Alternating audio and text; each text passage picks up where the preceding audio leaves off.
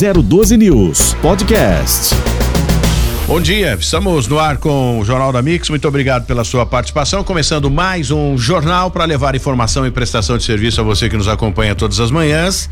E é importante a gente lembrar que choveu bastante no período da noite. E obviamente quando chove, algum, alguns problemas acabam acontecendo, né? E nós temos aqui o nosso representante da Defesa Civil que nos traz todas as informações a respeito do que a chuva causou. Não sei se durante a madrugada teve alguma algo relevante, né? Eu não sei, eu quero acreditar que não, mas vamos tentar contato com o Vander Vieira, é o representante da Defesa Civil para a gente buscar mais detalhes a respeito disso. O Jesse Nascimento daqui a pouco também vai participar conosco para trazer mais detalhes a respeito do encontro de um jovem que estava desaparecido e a, a, conseguiram localizar esse jovem, né? O, a motivação, o porquê que ele havia saído de casa e não não retornou, tudo isso nós vamos destrinchar aqui no Jornal da Mix, que está começando a partir de agora com a sua participação também. Você pode utilizar né, os nossos canais para participar, emitir suas opiniões, enfim, trazer o que você acha de interessante para que a gente continue discutindo aqui no programa. É bem bacana a gente lembrar que a região do litoral norte é uma das regiões bastante castigada com relação chuva forte, a, a esse período, né, de chuva forte que vem, que a gente vem enfrentando. Campos do Jordão é uma cidade que também não fica fora disso e por falar nisso houve a queda de um muro, inclusive, onde o Vander Vieira daqui a pouco traz mais detalhes a respeito disso pra gente. O muro despencou e, e, a casa, pelo que a gente pode observar, de um posicionamento é, é, feito pelo próprio Vander ao tirar, ao registrar né, com a máquina fotográfica, foi possível ver que era realmente uma encosta, era realmente uma, uma montanha, né, um morro. Então as pessoas acabam construindo suas edificações em, em, em montanhas, em morros, enfim, sem nenhuma estrutura, sem nenhuma base sólida para sustentar a edificação. E com isso, realmente acaba complicando, né? E a gente vai trazer mais detalhes já já. Jesse Nascimento, conta pra gente, bom dia, com relação ao encontro deste jovem que teve, que desapareceu, né? E parece que encontraram. Qual a motivação do desaparecimento dele? Bom dia, Jesse. Oi, Tony. Bom dia a você, bom dia aos ouvintes da Mix FM com a Rebeca, que é a noiva dele, agora há pouco, e a Rebeca me disse que é possível que haja alguma coisa ligada a questões psicológicas. Esse jovem, na feira, dia 27, por volta de 16 horas e 30, mas acabou aí desaparecendo. E a polícia, então, entrou no caso 48 é, estamos com problema com a conexão com o Jesse. Recupera para nós aí, Jesse, para a gente ter um sinal melhor aqui, para a gente conseguir levar a informação com mais clareza às pessoas que nos acompanham. Está comigo Fernando Petit, vereador de São José dos Campos, ainda dentro desse tema de deslizamento de terra, pessoas que constroem próximo de encosta. Na época houve aí um projeto do, do prefeito Eduardo Cury para cuidar um pouco mais, fiscalizar um pouco mais a construção dessas edificações, né? Bom dia, vereador. Bom dia, Tony, bom dia a Isa e ao João, também a todos os ouvintes aí do Jornal da Mix. E realmente, Tony, bem lembrado, né? No segundo mandato do prefeito Eduardo Cury, através de um TAC, né? Acabou nem sendo um projeto, foi um TAC, termo de ajuste de conduta junto ao Ministério Público, né, apontou e fez um estudo junto com a Univap das áreas de risco de São José dos Campos. No momento, Tony, eu lembro bem disso, era um momento que a prefeitura agia para tirar famílias de área de risco, né? Quando você pegava um terreno também e tinha o um material de construção, esse, esse material de construção era apreendido e era um momento muito triste, mas é, acredito que ajudou muito nesse processo. A gente vê chuvas fortes em São José dos Campos, graças a Deus a gente não vê nenhuma notícia de morte, né? Perda de vida.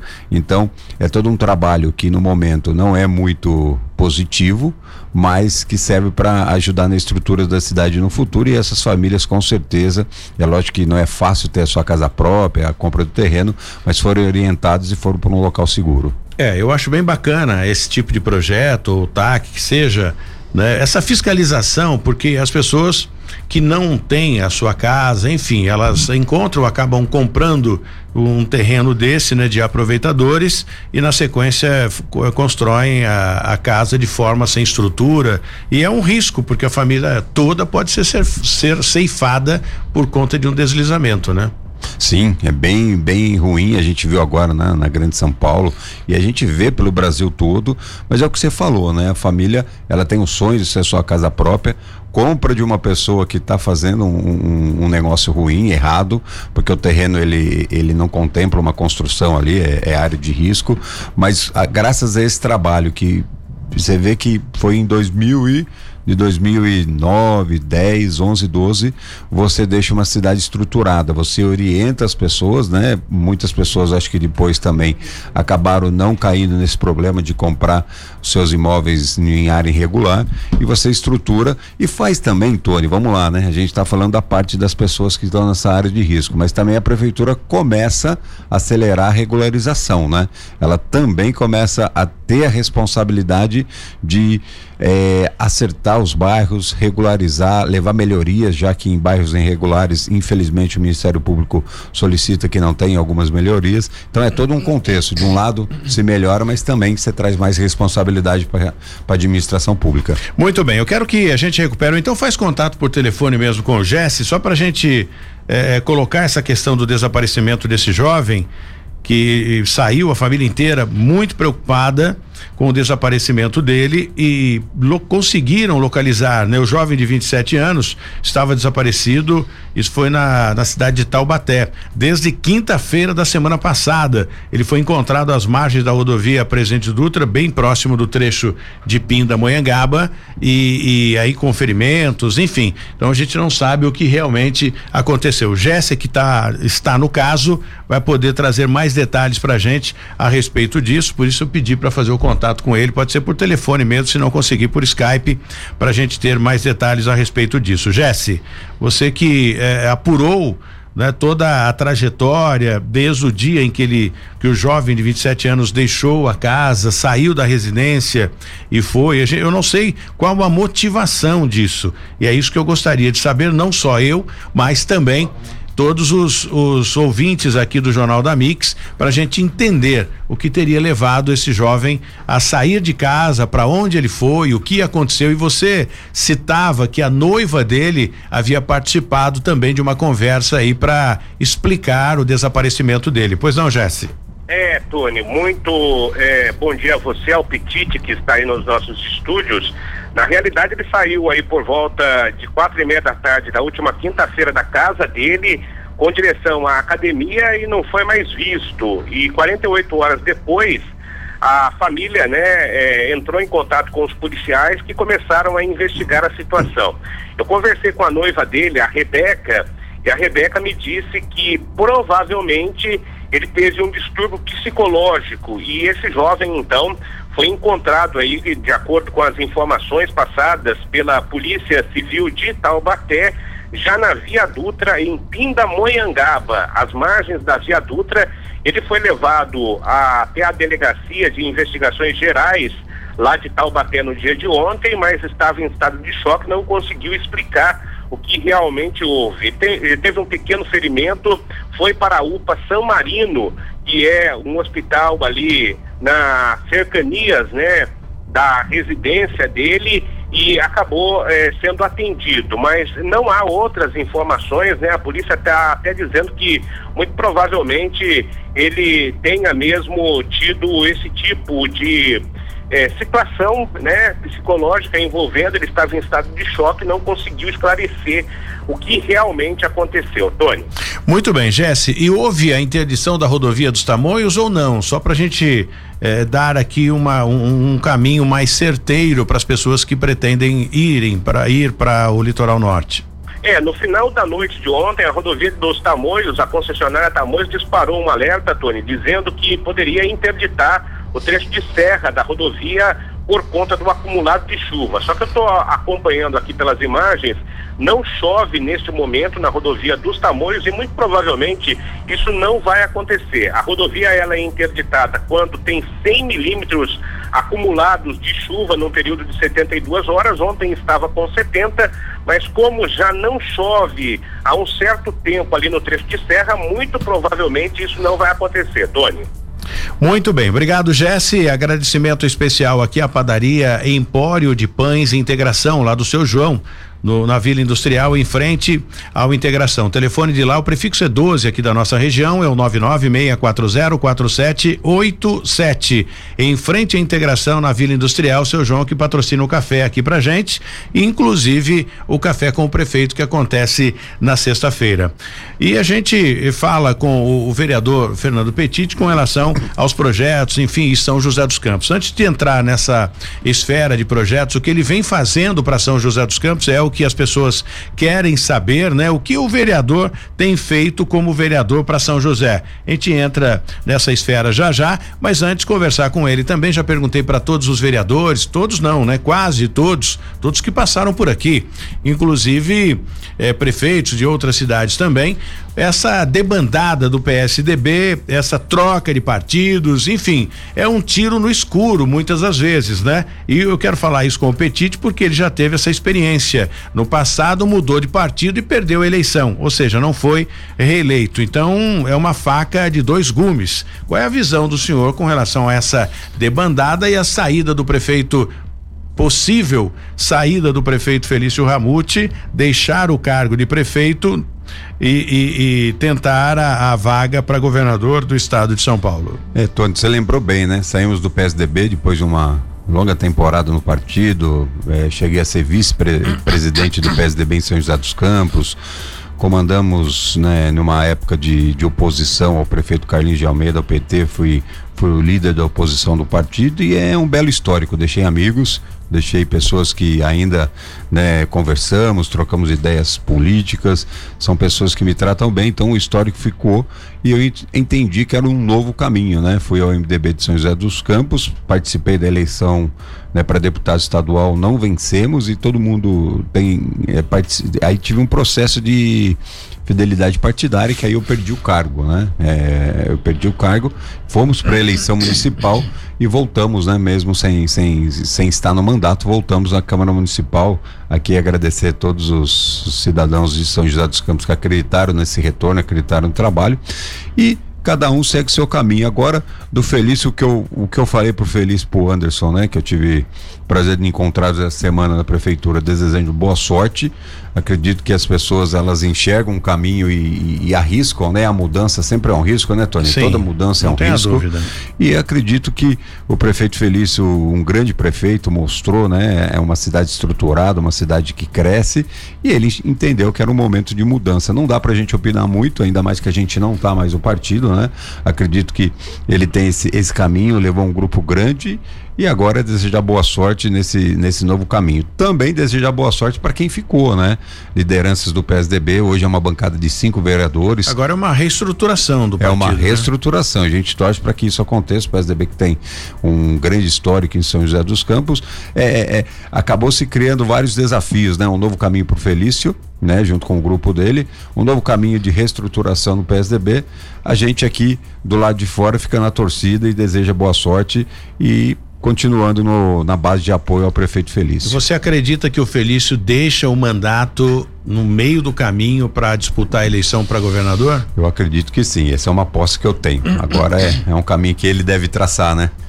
É, não é bem a, a, a, filosofia do partido, né? É sempre de seguir o mandato Sim, até o fim. Historicamente nós temos esse. Inclusive esse teve a né? participação, né? né? E a opinião do, do ex-prefeito Emanuel Fernandes e do atual deputado Eduardo Cury, que até orientou, né? Um conselho apenas, né? Ao Felício Ramute para que ele falou, espera chegar ao final do mandato, segue a tradição, mas parece então pelas opiniões. É, por tudo que a gente está vendo, né, Tony? A mudança, né, com a justificativa uh, que, ele, que ele deu, né, em desacordo ao governo estadual, é, é, é, algo que se desenha, né? É uma aposta que a gente faz. Mas é o que eu falei, Tony.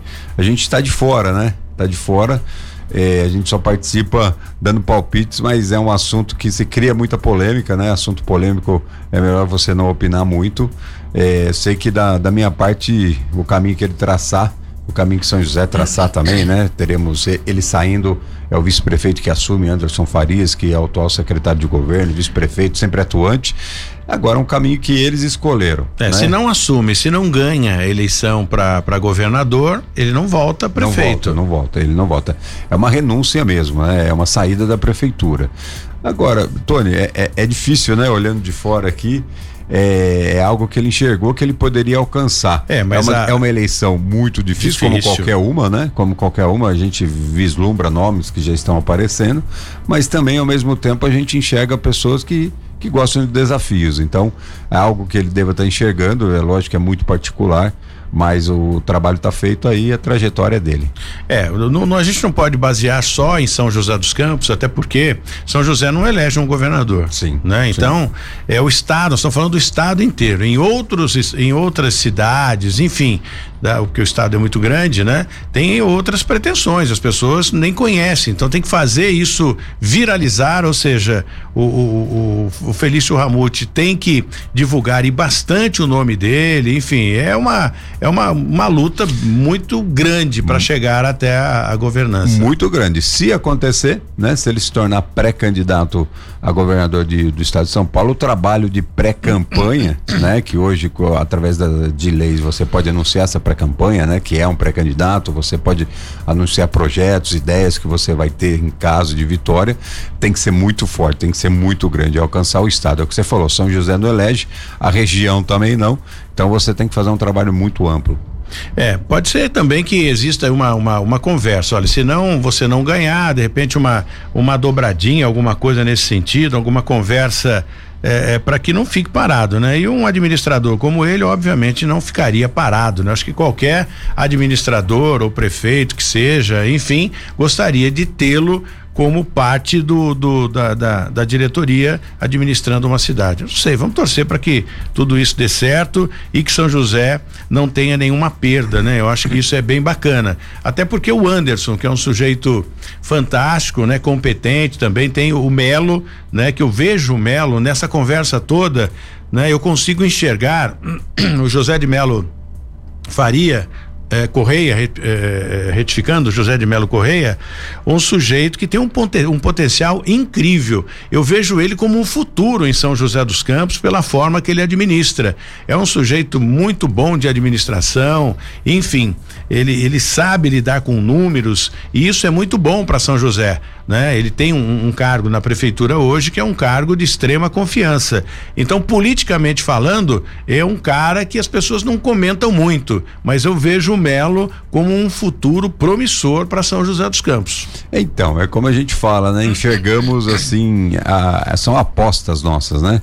Mas aí o desenho é feito por eles, né? Que eh, seja seja um, um, desenho de sucesso aí, que eles consigam conquistas aí pessoais, mas sendo pessoais, depois se transformem na, na vontade da população, Tony. Mudar de partido agora, no seu caso, por enquanto não. Não, estamos estruturados no MDB. O MDB na última, na, na duas quintas-feiras passadas, né? É, ainda no final de janeiro, é, acredito que tenha sido 27 de janeiro, algo assim, o MDB de São José dos Campos lançou a pré-candidatura, né, como pré-candidato a gente como estadual, né, somos pré-candidato a estadual pelo MDB e o Hélio Nishimoto pré candidato a federal, deputado federal pelo MDB. Então tem toda essa trajetória aí pra gente construir. Como eu falei, né? Uma pré uma pré-candidatura, é algo oficializado somente na, nas convenções partidárias que é, tem a data de 20 de julho a 5 de agosto para acontecer, então é, é, bem na beirinha da, da eleição, 45 dias, mas é, a gente fica muito feliz, o MDB convidou a gente novamente para para né, é, fazer parte dessa, dessa eleição. A gente já veio como deputado estadual na, na última, mas agora com um tempo diferente, né, Tony? A gente, como você comentou, saímos do partido, do PSDB, fomos ao MDB, é, teve o processo é, em cima do cargo, o tempo de campanha são 45 dias, mas como a gente falou, tem a pré-campanha da pessoa já saber que você é candidato, né? É. Não tive essa oportunidade da, da passada. Então, é algo a ser construído com o parceiro aí, Elio Nishimoto, que a gente já caminhou junto juntos no passado até no PSDB, uma pessoa boa aí que faz construir um trabalho bacana. Não tenha dúvida. E eu falo, eu costumo dizer que política é uma caixinha de surpresa e é a pura realidade. Hélio Nishimoto estava a todo vapor decolando, não sei o que houve no meio do caminho, mas enfim, de repente parou, não se reelegeu e, e, voltou a estaca zero. Então, política é trabalho constante. A partir do momento que você relaxa um pouco, né? Ou seja, fica um pouco mais tranquilo e deixa de, de fazer o trabalho que vinha uh, fazendo, aí não entra mesmo. Então, política é uma caixinha de surpresa. Hoje você está a todo vapor, né? Muito bem quisto aí pela região do Vale, Litoral e Serra da Mantiqueira e de repente algo que você faz lá que não é, agrade os seus eleitores e a população, acontece o que aconteceu aí com o Hélio Nishimoto. Mas vamos aguardar o desfecho de mais essa essa essa novela, né, que a gente vem acompanhando. Ele sai do partido, enfim, e aí tem as discussões, isso é bem bacana. Mas vamos falar do que o senhor vem fazendo aqui para responder o Juarez, o que, que o senhor vem fazendo para São José dos Campos. E eu já já falo aqui a questão da criação da frente parlamentar em apoio a pessoas com autismo. Isso é muito importante. Tony, é uma história longa isso, né? Bom dia, Juarez. Obrigado pela participação. A frente parlamentar surgiu em 2017, né? Pegar um histórico, Tony. É, começamos a, a criar projetos sobre autismo lá em 2015 né? E você via uma, uma certa resistência da administração pública em aprovar, em começar um trabalho voltado aos autistas. Em 2017, juntamente com dois vereadores, né? Vereadora Dulce Rito, vereador Marcão da Academia, criamos a Frente Parlamentar em Defesa da Pessoa com Autismo. E essa criação, Tony, mudou todo um, um, um cenário, né? Através dessa frente, fizemos reuniões mensais junto com os pais de autistas. Então, hoje, se eu entendo um pouco sobre autismo, e outros vereadores pertencentes à, à, frente parlamentar também entendem, é porque ouvimos muito os pais. Então foram surgindo leis, né? Prioridade no atendimento do autista, que em São José dos Campos começou em 2016, né? Três anos antes da lei federal que surgiu em Brasília.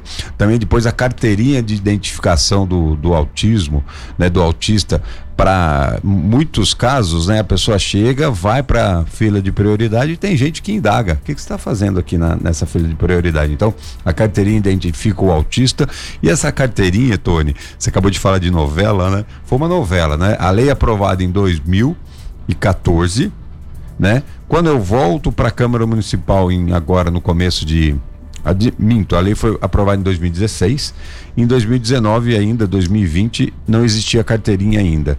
Aí rapidamente sugeri uma reunião juntamente com o secretário de Apoio Cidadão, juntamente com os vereadores Marcão e do Rita, para que a gente pedisse a confecção da carteirinha. E o Antero foi muito rápido, né? Em abril ainda, essa reunião aconteceu em abril, que é o mês, né, que você tem as ações voltadas ao autismo, né? O mês de abril, mês azul.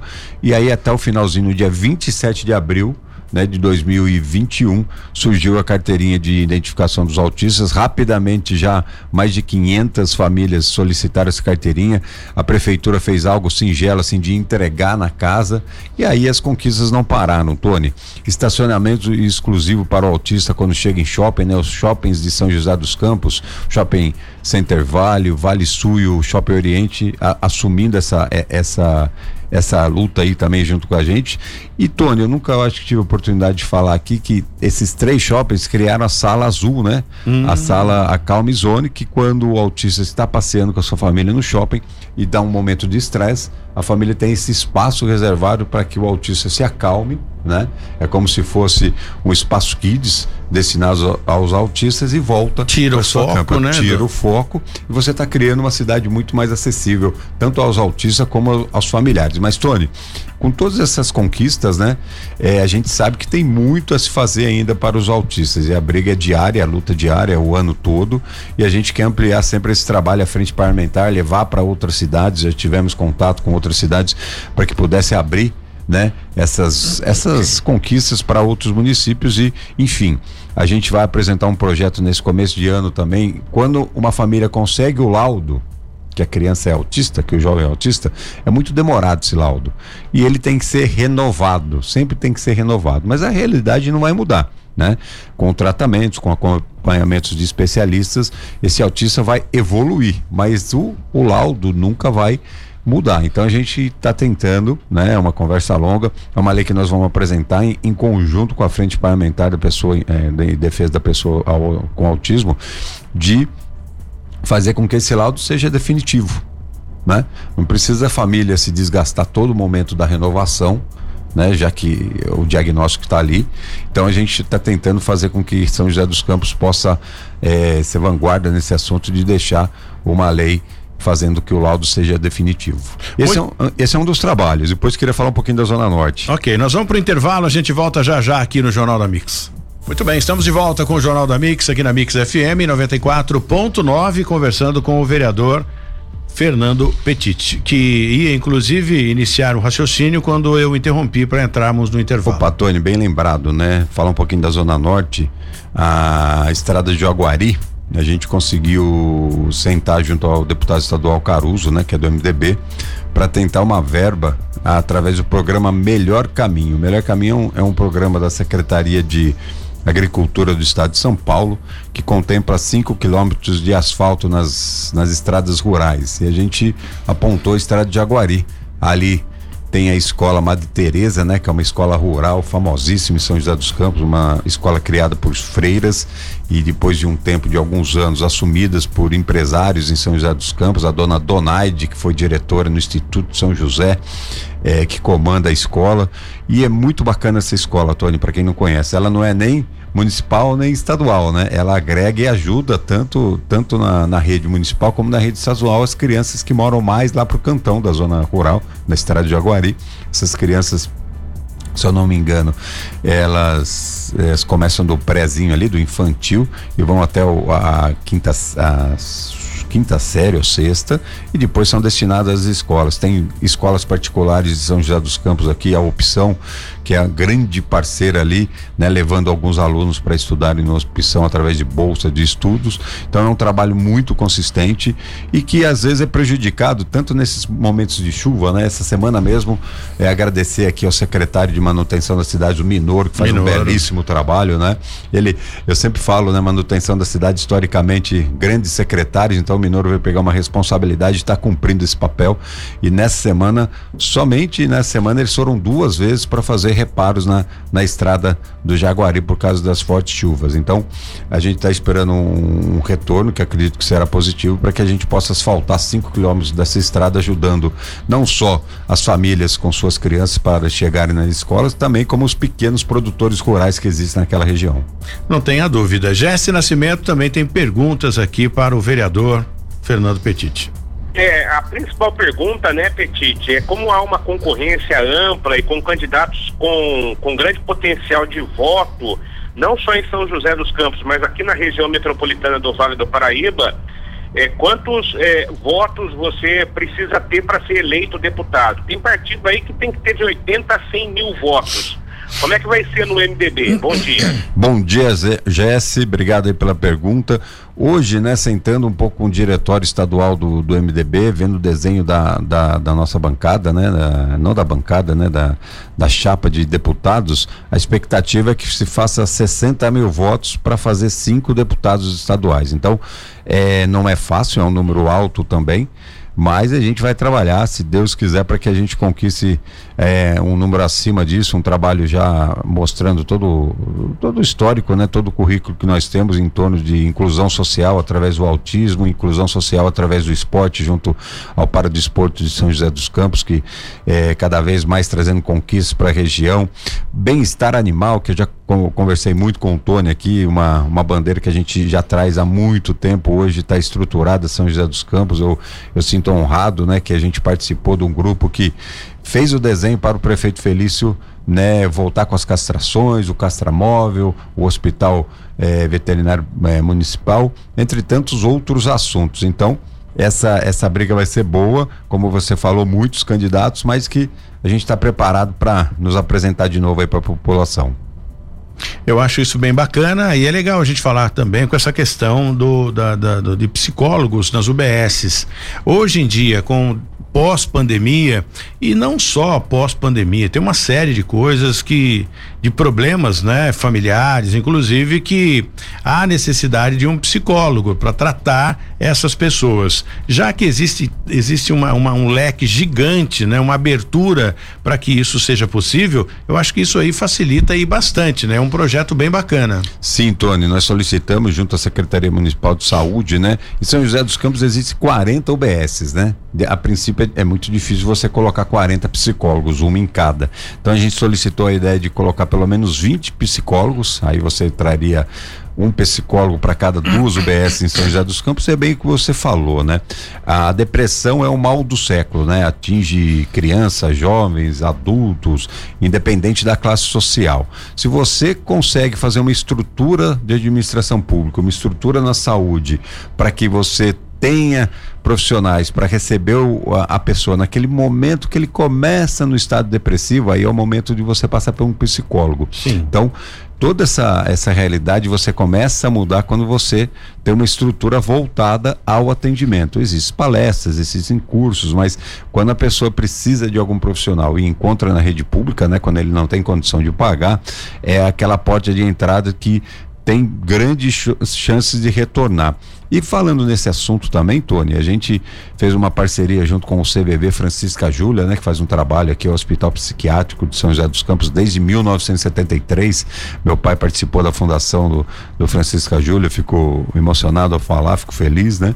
E aí o Francisca Júlia teve um, um, um curso para cuidar de quem cuida, né? Nos momentos de pandemia, fez um curso junto aos profissionais da saúde, né? Para que eles pudessem ser ouvidos e, consequentemente, melhorar seu atendimento junto ao público. Esse, esse curso foi ministrado, fico feliz que a parceria aconteceu, foi ministrado e teve o, o 94% de ótimo, né, dado pelo, pelo funcionário público. Então, a prefeitura também internamente vem fazendo um trabalho muito bacana junto aos seus profissionais e essa estrutura de psiquiatria, psicologia tem que aumentar gradativamente, porque a gente sabe que os números de suicídio, né, de tentativa de suicídio só vem aumentando, né? Publicamente você não pode falar desses números, é ruim, você atrai ainda mais pessoas né, para esse problema. Então a gente tem que fazer um trabalho árduo para que esses números diminuam e a pessoa também saiba onde encontrar uma, uma ajuda que é fundamental para que ele possa sair desse momento crítico na sua vida. Não resta dúvida. E um outro ponto também importante que é legal a gente discutir aqui, que os vereadores poderiam inclusive criar uma, uma, uma lei ou enfim, sei lá, né? Discutir isso junto com o executivo para ver se a gente conseguia melhorar, né? Já existe inclusive um projeto, já existe uma tratativa com a, a prefeitura, né? E também os moradores desse, desses lugares com relação a áreas clandestinas, né? Recentemente eu encontrei um loteamento totalmente clandestino, as pessoas venderam esses, esses picaram, né? Um, um, pedaço de terra, dividiram os lotes, venderam, essas pessoas não têm luz, elas utilizam a luz clandestina, o famoso gato, né? Não tem nenhuma infraestrutura, não tem rede de esgoto, não tem água, é tudo água de poço com fossa próximo, enfim, como é que tá essa questão, como é que a Câmara Municipal trata essa questão? Então, é, é difícil uma criação de lei, né, Tony? É, como eu falei, né, um assunto que a gente até relembrou da prefeitura, no tempo do prefeito Eduardo Cury, de ter feito um trabalho em cima de clandestinos, de obras clandestinas. Esse é um trabalho da fiscalização diário, Tony, é diário da fiscalização. Hoje ainda existem drones para ajudar e você não surge um loteamento da noite para o dia, né? Da noite para o dia você não surge, tem pessoas, o município também pode fazer essa ligar para um 56 falando, ó, oh, tá surgindo um loteamento, ele é, é legal, que aí você tem esses problemas. a, a, a a, em 2007, Tony, o Ministério Público fez um TAC com a Prefeitura para que não levasse melhorias pra, para os clandestinos.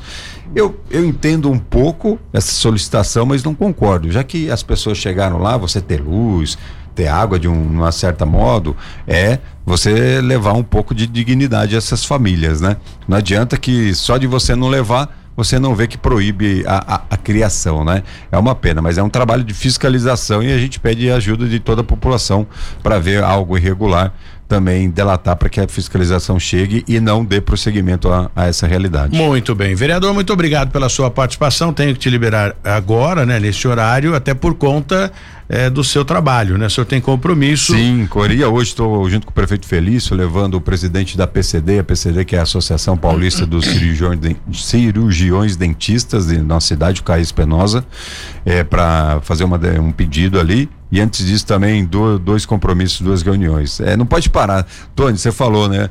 O independente do cargo, político é 24 horas. E graças a Deus a gente atende muitas pessoas e o ritmo é esse mesmo, é, é assim que a gente gosta. Obrigado, vereador, obrigado, obrigado pela... reunião, obrigado pela força aqui no programa. Um obrigado abraço. você, obrigado pelo convite, sucesso para vocês. Jesse Nascimento, é hora da gente conferir um pouquinho, né? Às 7 horas e 42 minutos, o que acontece nas principais rodovias que cortam o Vale do Paraíba. Sabemos que essa oscilação de temperatura, chuva, sol, enfim, deixa sem dúvida as pessoas bastante preocupadas com o que vai acontecer. É verdade, Tony. E na região metropolitana do Vale do Paraíba, nas rodovias que cortam aqui as cidades, a rodovia Presidente Dutra tem um ponto de lentidão, Tony, do 144 ao 145. Esse é um tradicional trecho de lentidão, mesmo quando o trânsito está mais tranquilo por causa das férias ali na Vila Catetuba, no sentido São Paulo. Portanto, atenção motorista, ocorre o afunilamento para a entrada na pista expressa e você precisa de atenção. Nos demais trechos da rodovia, o motorista não encontra dificuldades. Agora, Tony, uma informação importantíssima para quem se dirige à cidade de São Paulo. Ontem você viu que caiu uma cratera lá em São Paulo por conta das obras do metrô. Sim. E a Prefeitura de São Paulo decidiu suspender o rodízio municipal de veículos que acontecia sempre das 7 às 10 da manhã e das 5 às 8 da noite, até pelo menos a sexta-feira. Portanto, o motorista não tem rodízio vigorando na cidade de São Paulo. Se você quer sair aqui das, das, das cidades do Vale do Paraíba, vá com tranquilidade. Você não será multado por conta da placa do veículo, que no caso hoje seria final 5 e 6. Tony. Muito bem. Jesse, eh, nós só vamos trocar você da, da, do telefone para o Skype para a gente buscar a, a conexão com o Vander Vieira da Defesa Civil para falar um pouquinho para gente o que aconteceu na região de Campos do Jordão. Houve queda de muro, enfim, houve também outros problemas relacionados à chuva, até porque a natureza pede passagem, né? As pessoas que constroem próximo de, de rios, né, em beira, em, próximo a encostas, enfim, estão sujeitos a esse tipo de de surpresa causado pela natureza. Então é importante quando você for comprar uma edificação, comprar um terreno para fazer a sua casa, tomar esse cuidado aí para que não haja nenhuma complicação futura, né? Porque senão você pode perder todo o seu investimento e pode perder a vida, inclusive. Então requer muita atenção, você tem que ficar eh, esperto com relação a isso para que não tenha nenhum tipo de, de problema, né? Uma, uma dupla foi presa após um, um, assalto a um caminhão em Minas Gerais. A perseguição foi pela Fernão Dias. Segundo a Polícia Rodoviária Federal, a dupla fugiu em um carro de luxo após um assalto a um caminhão carregado com, pra, com pratarias, enfim, o objetivo era resgatar o, essas, essas joias, né? E depois vender no mercado negro e, portanto, foi no município de Minas Gerais.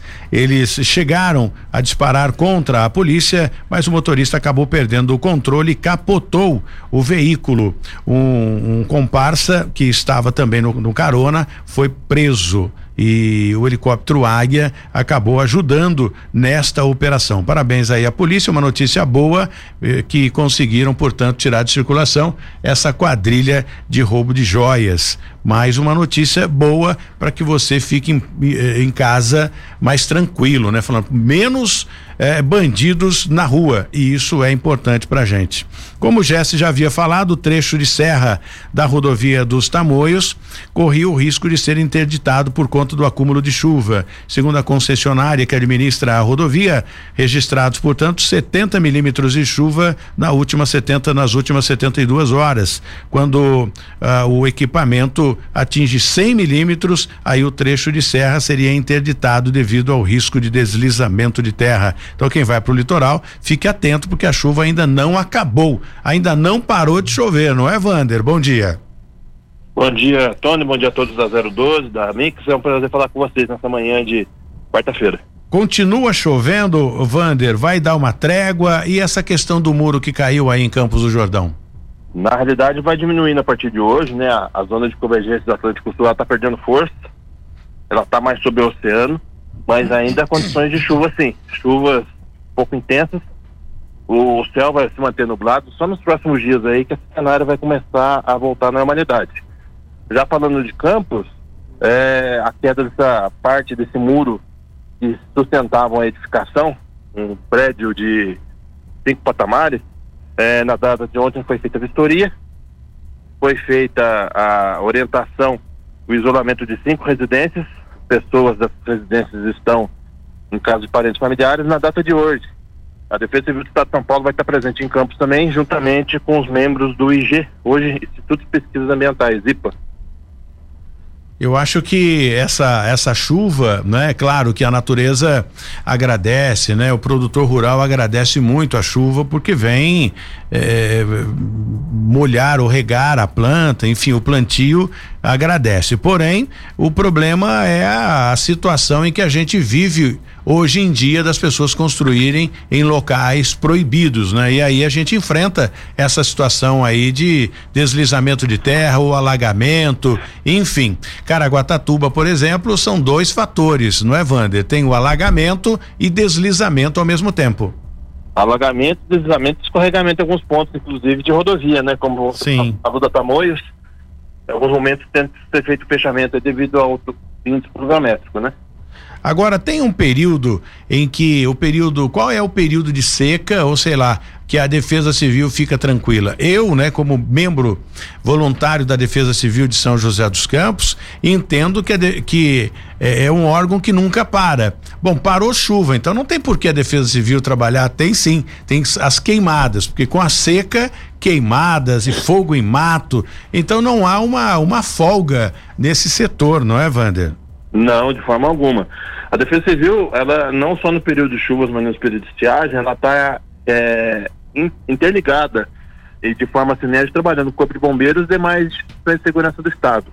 Muitas das vezes um acidente de trânsito ou, ou, qualquer outro desastre tecnológico ou um desastre químico, mesmo assim a Defesa Civil é acionada também e trabalha. Então nós temos um trabalho integrado que é dioturno, 24 horas, 7 dias por semana, sem folga, sem descanso. É, e fica a critério aí das pessoas que quiserem integrar o corpo de voluntários, existe uma uma forma também de cada cidade, né? As pessoas devem fazer o quê? Aquelas que têm interesse, eu recebo quando estou conversando contigo várias eh, mensagens das pessoas dizendo: "Olha, eu quero fazer parte da, da de, de quero ser voluntário da Defesa Civil. Como é que eu faço?" E como a gente está numa conversa aqui de prestação de serviço, às vezes eu abro uma exceção para perguntar para o Vander para dar o caminho das pedras para cada município. Com certeza, Tony. O ideal é procurar os coordenadores municipais de defesa civil do município onde a pessoa mora.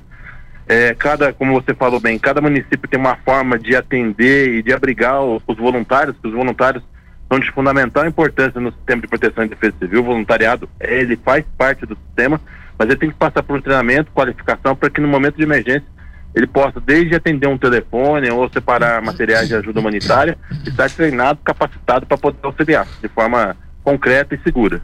Muito bem, então tem previsão agora, vai diminuindo a chuva, mas não dá ainda para arriscar e sair sem a capa ou sem o guarda-chuva. Pode ter chuva. Tem alguma cidade que a previsão é de, de, chuva constante? Sei que nós temos um problema com Minas Gerais, né? Minas Gerais chove bastante, né? Não, na realidade, como eu te falei anteriormente, a frente fria, junto com a zona de convergência Atlântico Sul, ela perdeu um pouco de força no continente, está sobre o oceano então por isso que vai dar uma diminuída, somente no período da manhã, as chuvas, sendo que no período da tarde ainda pode ocorrer chuva de forte intensidade e curta duração, mas nos próximos dias ela vai diminuir um pouco. Vale salientar que a gente está no verão, sob a incidência do Laninha, então esses cenários podem se, é, é, se repetir novamente, Tony. Muito bem. Jéssica, qual a sua pergunta aí pro, pro, pro Vander? Ô Vander, como é que fica a situação do tempo agora, depois né, do enfraquecimento desta frente fria? Vem mais chuva aí para essa primeira quinzena de fevereiro ou não? As chuvas devem se manter de forma de pancadas, né? No final do dia aí, devido ao aquecimento diurno, chuvas de forte intensidade e curta duração, valendo ressaltar que ela vem com aquele combo, né? Descargas elétricas, rajadas de vento, em pontos é, pontuais que deverão ser acompanhados pelas mídias da Defesa Civil aí, pelos canais de imprensa como vocês aqui, que sempre nos auxiliam, bem como aí é, se cadastrando no sistema de proteção da defesa civil através do SMS 4099. A partir desse momento, você se cadastrando no 4099, mandando um CEP da sua localidade, você começa a receber os alertas da Defesa Civil de forma pontual, porque dentro da Defesa Civil do Estado de São Paulo, nós possuímos um núcleo de gerenciamento de emergências, o NGE, que tem 24 horas, 7 dias por semana lá, técnicos, meteorologistas, que conforme havendo a necessidade vão disparando os alertas. Muito bem.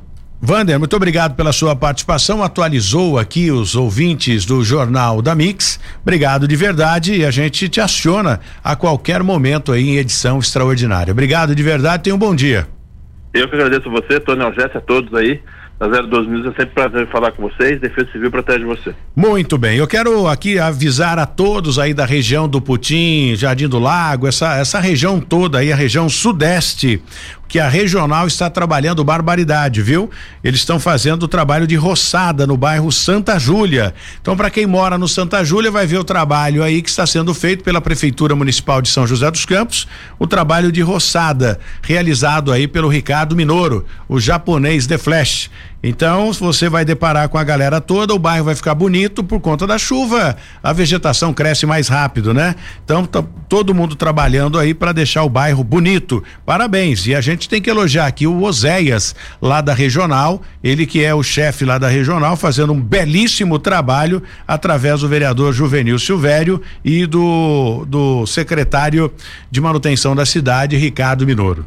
Tenham todos um bom dia, obrigado de verdade pela sua participação. João Jornal da Mix vai ficando por aqui. Você continua com a programação musical da Mix. E amanhã a gente tem um encontro marcado às 7 horas em ponto. 012 News Podcast.